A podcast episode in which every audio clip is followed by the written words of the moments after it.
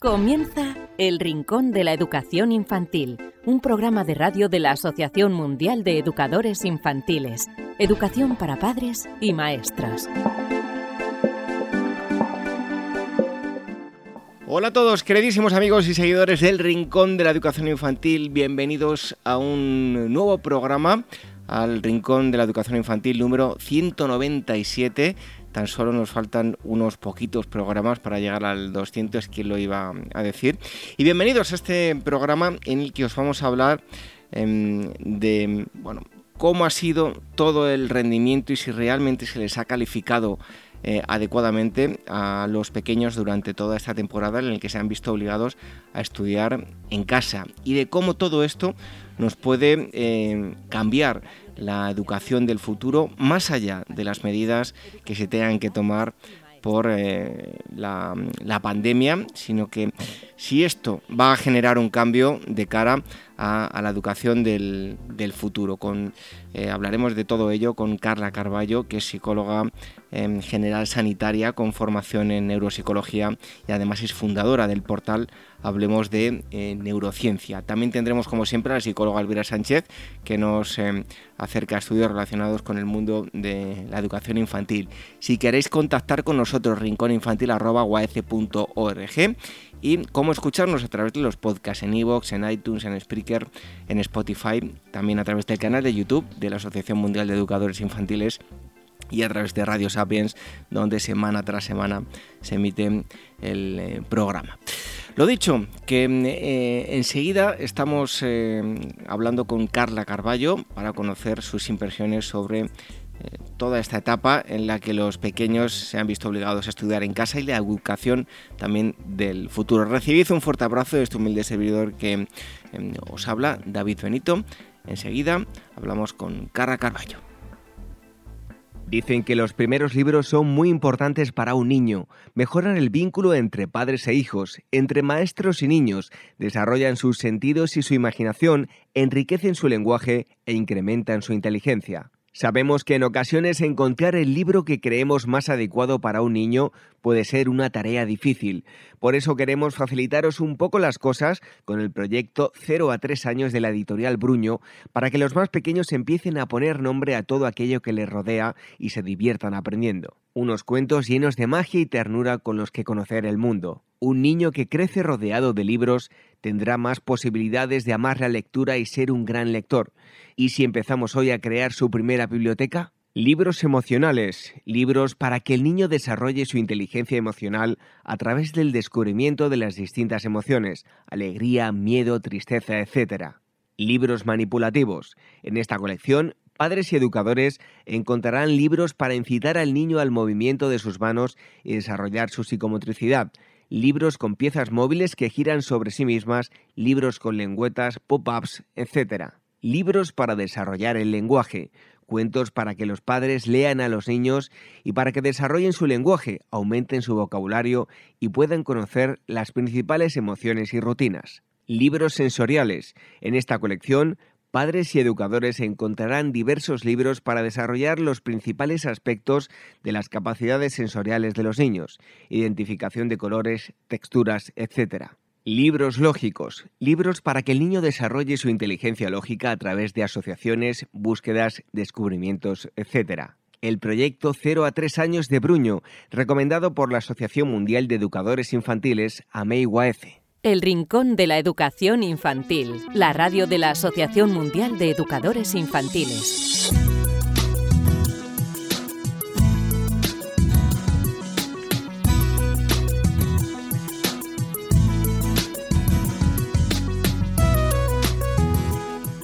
Como siempre hacemos en esta primera parte del programa, entrevista con el experto, hoy eh, os vamos a hablar de, los pequeños y, del esfuerzo que han tenido que hacer en estos eh, meses pasados teniendo que estudiar desde casa.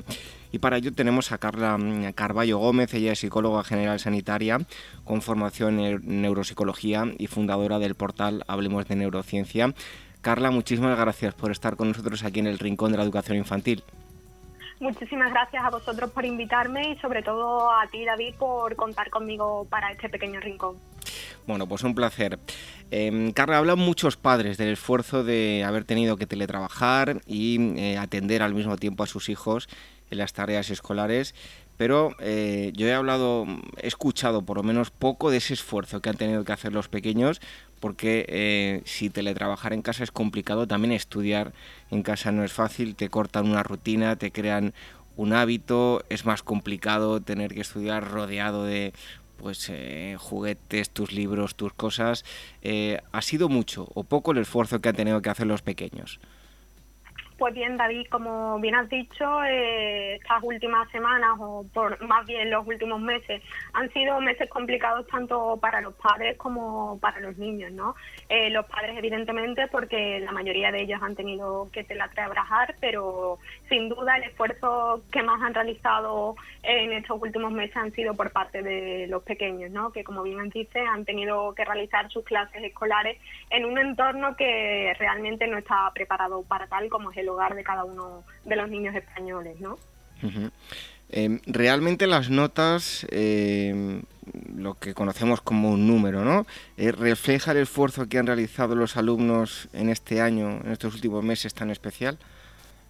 Pues mira, como escribíamos hace una semana para un artículo de la ABC, eh, nuestro sistema educativo, hablo del sistema educativo español, por supuesto, por, eh, porque es donde nos encontramos, aunque sé de buena tinta que no es el, único sistema que se basa en las calificaciones de tipo numérica para reflejar el esfuerzo de los más pequeños, sin duda este año ha sido más especial aún, ¿no? Porque no se han tenido en cuenta muchas de las variables que normalmente se pueden observar en el aula, como por ejemplo eh, las habilidades sociales, ¿no? Que los niños pueden desarrollar en este contexto educativo y sin duda pues este número eh, hoy en día pues no refleja ese esfuerzo que los menores están acostumbrados a hacer.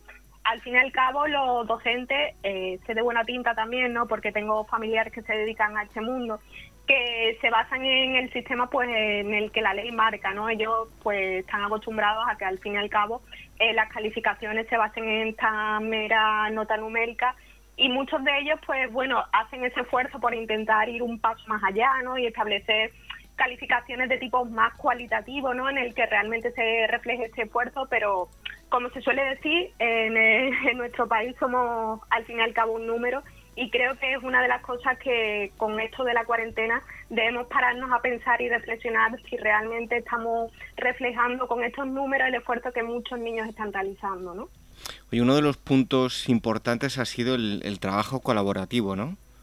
Efectivamente, eh, cuando los niños y niñas se encuentran dentro del aula, el docente puede observar muchas variables que de ahora con esta, estas nuevas metodologías ¿no? que se están creando como consecuencia del confinamiento, pues no se puede observar eh, cómo es el trabajo colaborativo, si el niño o no está desarrollando sus habilidades sociales parece una tontería, pero como yo siempre digo tanto a los docentes como a los padres, estas variables son las que posteriormente permitirán un desarrollo óptimo a los niños y niñas, con lo cual aunque no se tengan en cuenta en las calificaciones como tal, sí que se deberían observar con el fin de, como ya he dicho, eh, lograr un desarrollo óptimo de estos niños y niñas pues porque posteriormente, pues bueno, ya sabemos todos que eh, cuando se concluye el periodo escolar, pues nos embarcamos en el futuro laboral, ¿no? Y este futuro laboral, en la mayoría de los casos, pues requiere un trabajo no en solitario, sino con otros compañeros. Y si los niños y niñas no son capaces de desarrollar todas estas eh,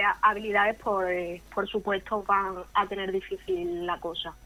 Oye, Carla, ha habido mm, muchos alumnos que han visto reducido su rendimiento eh, drásticamente por, por esta situación. Sí, eh, de hecho, eh, una de las cosas que comentabas tú, ¿no? Al principio de esta entrevista es que una de las cuestiones que se han tenido que enfrentar los niños y niñas es un contexto totalmente diferente. Los niños y niñas cuando acuden al aula están acostumbrados a un contexto organizado en el que no hay estímulos distractores, pero ahora debemos tener en cuenta que todo esto ha cambiado, es decir, el contexto en el que han desarrollado la mayoría de los niños y niñas sus actividades escolares, pues bueno, ha sido su propio hogar que como todos sabemos, pues libre de distractores no está. Tenemos los juegos, tenemos la televisión, con lo cual vemos que en la mayoría de los casos en muchos de estos rendimientos académicos se han visto mermados, sobre todo en lo relacionado con la atención, ¿no? Pues como ya digo, en los hogares de todos los niños españoles existen multitud de estímulos distractores que queramos o no, o tengamos más fuerza de voluntad o no, al fin y al cabo hace que sucumbamos en la tentación y bueno, pues en algunos casos nos cuesta un poco más ponernos a hacer esas actividades escolares requeridas por los colegios, ¿no? Eh, ¿Qué papel juegan los padres eh, en, todo esto? Eh, bueno, a su vez deben teletrabajar para sacar la familia adelante y no nos olvidemos que hoy en día, antes, pues es, era normal que el padre saliese a trabajar y la madre se quedaba en casa con los hijos. Hoy, pues afortunadamente, em, trabajan los dos, los dos probablemente muchas familias han tenido que teletrabajar en casa para sacar adelante esos dos sueldos eh, y han tenido que mm, ayudar también a los hijos, ¿no? Eh, ¿Cuál ha sido el papel de los padres? Bueno, pues como han dicho muchos padres y yo estoy muy de acuerdo con ellos, ¿no? Las calificaciones que en esta última evaluación han tenido niños y niñas, pues en parte le corresponden a ellos, ¿no? La mayoría de estos padres, tanto madres como padres, han tenido que compaginar esa labor, eh, labor del teletrabajo junto a incluso en algunos casos labores docentes, ¿no? Como, como escuchaba hace unos días a una madre, ¿no? Pues ella me comentaba que, que está aprendiendo durante esta cuarentena mucho más que cuando ella iba al colegio, ¿no? y no me cabe duda de ella, aunque es cierto que los docentes han hecho un esfuerzo abismal por tratar de transferir esos conocimientos que transfieren en el aula, mm, debemos tener en cuenta que bueno, aquí los padres han jugado un papel esencial, ya que son ellos al fin y al cabo los que han pasado la mayor parte del tiempo con los niños y niñas, con lo cual ese acompañamiento que han realizado durante toda esta cuarentena y más aún teniendo en cuenta la labor que han tenido que desempeñar a nivel docente, eh, creo que sin ellos Mm, lo que han conseguido muchos niños y niñas no hubiera sido posible. ¿Y cuáles han sido las mayores preocupaciones de las familias? Pues bueno, la mayoría de las familias es verdad que han tenido preocupaciones sobre todo a la hora de adaptarse a esta nueva metodología, ¿no?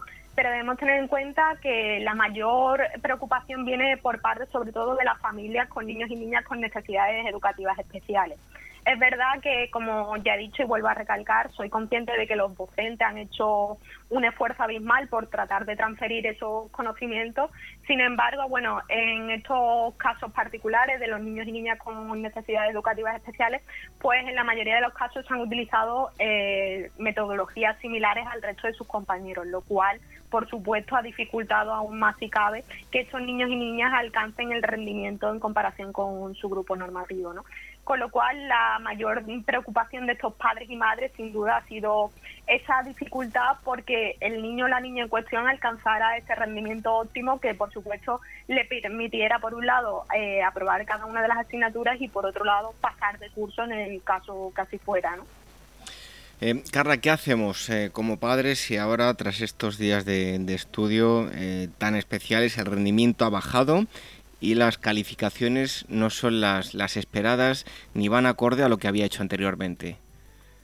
Pues yo siempre digo lo mismo y desde aquí me gustaría hacer ese pequeño llamamiento, ¿no? Primero que tomemos con calma esas calificaciones porque al fin y al cabo, como digo, en muchos casos no refleja el, esfuerzo que han hecho estos niños y niñas, ¿no? En primer lugar, yo creo que sería necesario que tomaran un tiempo a la reflexión de si han hecho lo suficiente, en primer lugar, los niños, por otro lado, si ellos como padres en este acompañamiento que estamos comentando también han hecho todo lo que estaba en sus manos para poder alcanzar este rendimiento del que estamos hablando y por supuesto que en los casos que así se requiera pues tomen un tiempo también para reflexionar junto a los docentes y yo creo que todos de forma conjunta, es decir, profesionales junto a familias y el propio menor pues lograremos alcanzar todos esos objetivos que nos planteamos.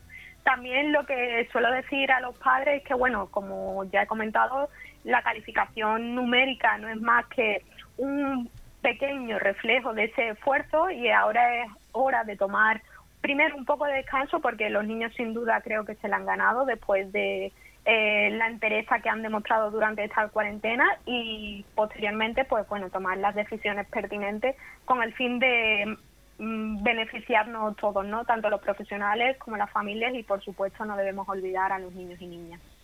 Dos últimas preguntas, eh, no sobre lo que ha pasado, sino lo que va a pasar, ¿no? El futuro inmediato. ¿Debemos, eh, por lo menos durante el próximo año, los dos próximos años, acostumbrarnos a, otro tipo de estudios eh, diferentes a lo que actualmente hacíamos en el, en el colegio con los pequeños?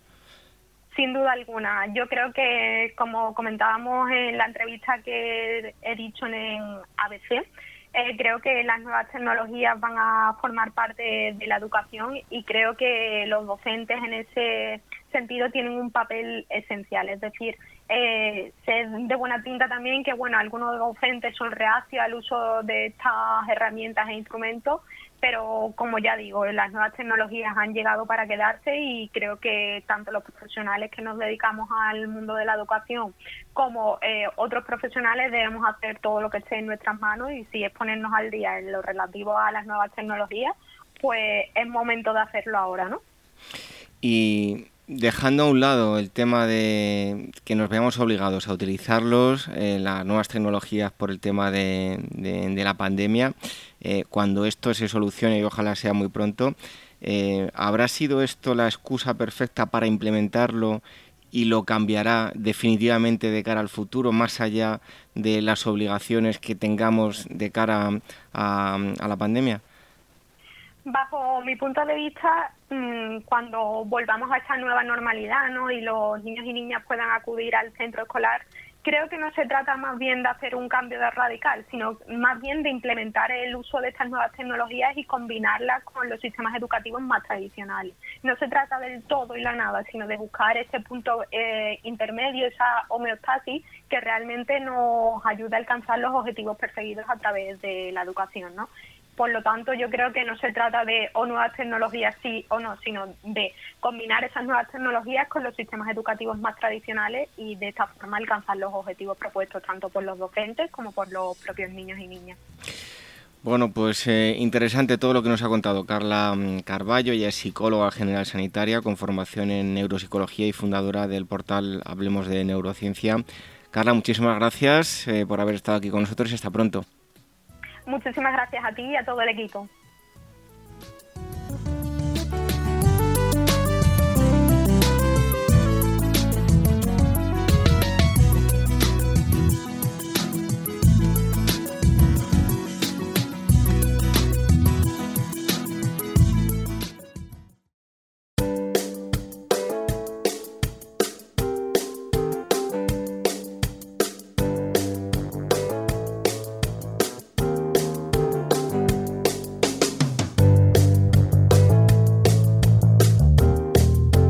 Después de la entrevista inicial, como siempre, esa entrevista con el experto, es el momento de hablaros de estudios y para ello tenemos con nosotros a la psicóloga Elvira Sánchez. Eh, Elvira, bienvenida. Pues un placer, como todas las semanas. Em, ¿Qué nos traes hoy? Pues mira, David, ¿a ti te gustan los perros? O bueno, ¿tus hijas te han pedido ya tener un perro? Me lo han pedido. Tengo alergia y he tenido perros, pero, pero sí que me lo han pedido ya. Pues mira, hoy te voy a hablar de un estudio que afirma que los niños tienen más facilidad para desarrollar, bueno, para el desarrollo socioemocional si tienen un perro en casa.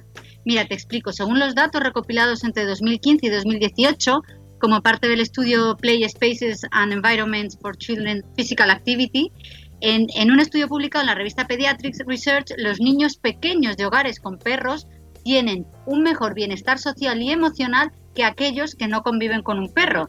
Pero también te digo que debido un poco a la naturaleza observacional ¿no? del estudio, no se pudo determinar el mecanismo exacto por el cual la propiedad del perro propicia esto, ni tampoco pudieron establecer el vínculo causa-efecto. Pero bueno, te cuento que el estudio fue llevado a cabo por un equipo de investigadores de la Universidad de Australia Occidental y el Instituto Telethon Kids y utilizaron datos de cuestionarios de 1.646 hogares con niños de 2 a 5 años, que 1.646, pues la verdad es que es un número a tener en cuenta. Y concretamente los niños de hogares con perro tenían un 23% menos de probabilidades de tener dificultades generales con sus emociones e interacciones sociales que los niños eh, pues que tenían perro. Y también tenían un 30% menos de probabilidades de tener comportamientos antisociales, un 40% menos de tener problemas para interactuar con otros niños y un 34% más de probabilidades de tener comportamientos eh, considerados como, por ejemplo, compartir. Incluso, David, te cuento que entre los niños de hogares dueños de perros, aquellos que se unieron a su familia en paseos eh, para perros eh, al menos una vez por semana, también se vio que tenían un 36% menos de probabilidades de tener un desarrollo social y emocional deficiente que aquellos que caminaron con su perro familiar, bueno, menos de una vez por semana. Así que, bueno, pues según estos hallazgos, la propiedad del perro, es decir, tener perro, pues parece que puede beneficiar al desarrollo y el bienestar de los niños y también parece que esto podría atribuirse al vínculo, ¿no? Entre los niños y sus perros. Los vínculos más fuertes entre los niños y sus mascotas también pueden reflejarse en la cantidad de tiempo dedicado a jugar y a caminar juntos y esto también puede promover el desarrollo bueno, social y emocional. Interesante, desde luego, esa, la compañía de los animales, lo, que hacen esas mascotas, pero nos traes más cosas, ¿verdad, Elvira? Pues sí, mira, eh, no sé si te ha pasado alguna vez, pero bueno, a mí sí, y es que cuando los niños están conmigo, es decir, con la madre, pues pueden llegar a portarse peor a diferencia de cuando están con el padre, con los abuelos, con los tíos, bueno, o con cualquier otro familiar cercano. Así que te voy a hablar eh, de que esta situación realmente es muy normal y la ciencia la respalda. Pues desde luego que, que me suena, Elvira, cuéntanos. Pues mira, investigadores de la Universidad de Washington realizaron un estudio en el que descubrieron que efectivamente los niños lloran más, hacen menos caso y tienen un comportamiento más desafiante cuando sus mamás están presentes. Eh, te cuento, el análisis al que hago referencia eh, estudió a 500 familias en las que se midió pues, las rabietas, el llanto, las ganas de pegar y la desobediencia de los niños. Y los resultados fueron sorprendentes. Mira, los niños pequeños, estoy hablando de niños de 8 meses, podían estar tranquilos y felices jugando en un cuarto, pero cuando sentían que su mamá entraba, el 99,9% de las veces se volvían más llorones y demandaban atención inmediata. Sí, sí, un 99,9%. O sea, para mí personalmente la cifra es impresionante. Pero lo que más sorprende es que el 1% restante eh, corresponde a un niño con dificultades de visión que en el momento en el que escuchó la voz de su mamá eh, dejó las cosas en el suelo y llorando pidió que le dieran comida, a pesar de, que acababa de comer. Pero esto no acaba aquí. Mira, en otro experimento se encontró que acataban más las instrucciones dadas por una voz que no fueran las de su madre. Los adultos eh, que no son mamás, pues eh, no necesitaban con mucho, ¿no? Para llamar la atención del niño, para llamar la atención y bueno, y para que el niño les obedeciera. Y si les hablaba en un tono normal, pues los niños atendían. Sin embargo, si la voz era de la madre, la que se dirigía a ellos, el tono de la voz normal, pues no servía. Ellas necesitaban levantar la voz bastante más para obtener el mismo resultado. Entonces, ¿dónde nos lleva esto? Pues a la frase popular que seguro que has oído eso de que la confianza da asco, ¿no? Mira, los expertos aseguran, y con esto ya termino, que efectivamente los niños se atreven a ser más demandantes y hasta temerarios, ¿no? Cuando su mamá está presente por la confianza que les da la figura materna. Es decir, se sienten seguros y saben que pueden contar con ella y que están eh, y que ella está dispuesta a satisfacer pues sus necesidades o sus deseos. Así de simple, bueno, y así de complejo a la vez.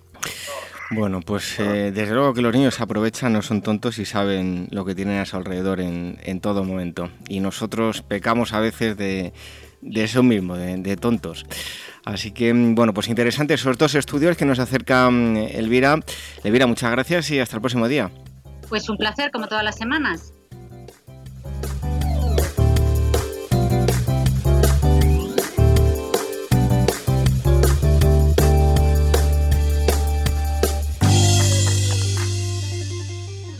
Red de docentes comprometidos con la paz. La educación sin valores solo convierte al hombre en un demonio más inteligente.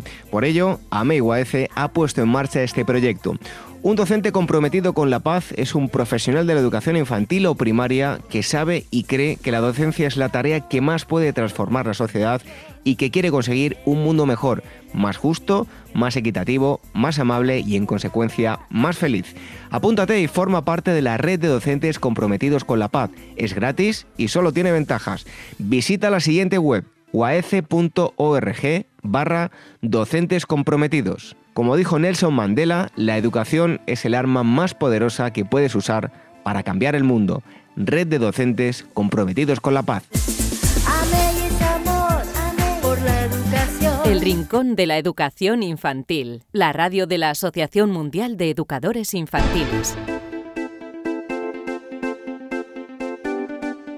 Terminamos este programa número 197 del Rincón de la Educación Infantil en el que hemos hablado con Carla Carballo sobre el esfuerzo que ha supuesto eh, el, verse obligado los pequeños a estar estudiando y tener una rutina que tenían eh, en el colegio pero en, casa.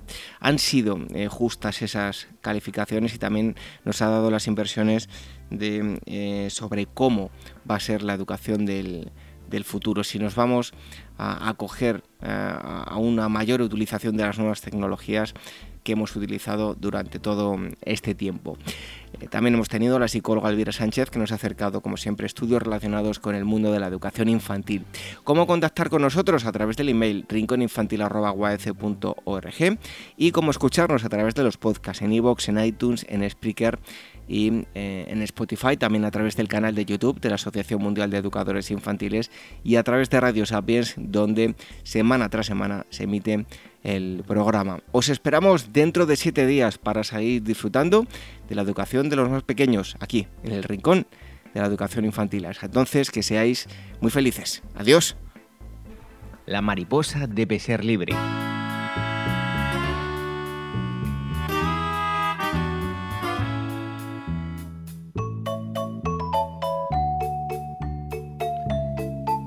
Dos niñas, Ana y Carmen, de regreso a la escuela, iban caminando y recogiendo flores por el camino hacia su casa. De pronto, apareció una hermosa mariposa con alas de vistosos colores que volaba alegremente entre las flores. ¡Oh, Ana, qué hermosa mariposa! dijo Carmen. Yo la voy a cazar para ponerla dentro de mis libros. ¡Qué barbaridad! ¡No seas cruel! le contestó Ana. ¿Acaso no te gusta a ti ser libre? ¿De qué hablas, Ana? ¿Qué es eso de ser libre? Eso está bien para los guerreros, esos que arman la guerra para conseguir la libertad de no sé qué. Te equivocas. Le contestó Ana. Todos los seres vivos tenemos derecho a ser libres. Desde esa hermosa mariposa hasta ti, tus padres, tu familia, tus vecinos y todo el mundo. Habrás de conocer que muchos hombres han luchado y otros seguirán luchando para que él, su familia y todos los ciudadanos de su patria gocen de libertad. Es necesario que sepas que tú tienes derecho a ser una niña libre, a que actúes de acuerdo con lo que te ofrece la libertad, que no temas expresarte, exigir tus derechos, hablar con franqueza, con soltura, lo mismo que la mariposa tiene derecho a volar alegremente. Pero también que sepas que actuar con libertad es considerar también a los otros y a los animales y que se es verdaderamente libre cuando se actúa en bien de los demás. Todo eso que dices está muy bonito, dijo con enfado Carmen. ¿Pero acaso hay personas que tienen encerrados en jaulas a los pajaritos? Y mucho, pero que mucho peor aún. Conozco niños que les tiran piedras para cazarlos. ¿Y qué me dices de los que cazan las lagartijas y las meten en pomos? Pues te digo que todo eso está muy mal, Carmen. Los animalitos también sienten la falta de libertad. Ellos viven libremente en su hábitat y no tenemos derecho a molestarlos. Con eso agredimos no solo a los animalitos, sino nos agredimos a nosotros mismos, puesto que ellos ayudan a disfrutar del medio ambiente, le dan belleza, colorido y lo preservan. Las dos niñas siguieron su camino y Carmen quedó convencida de su error.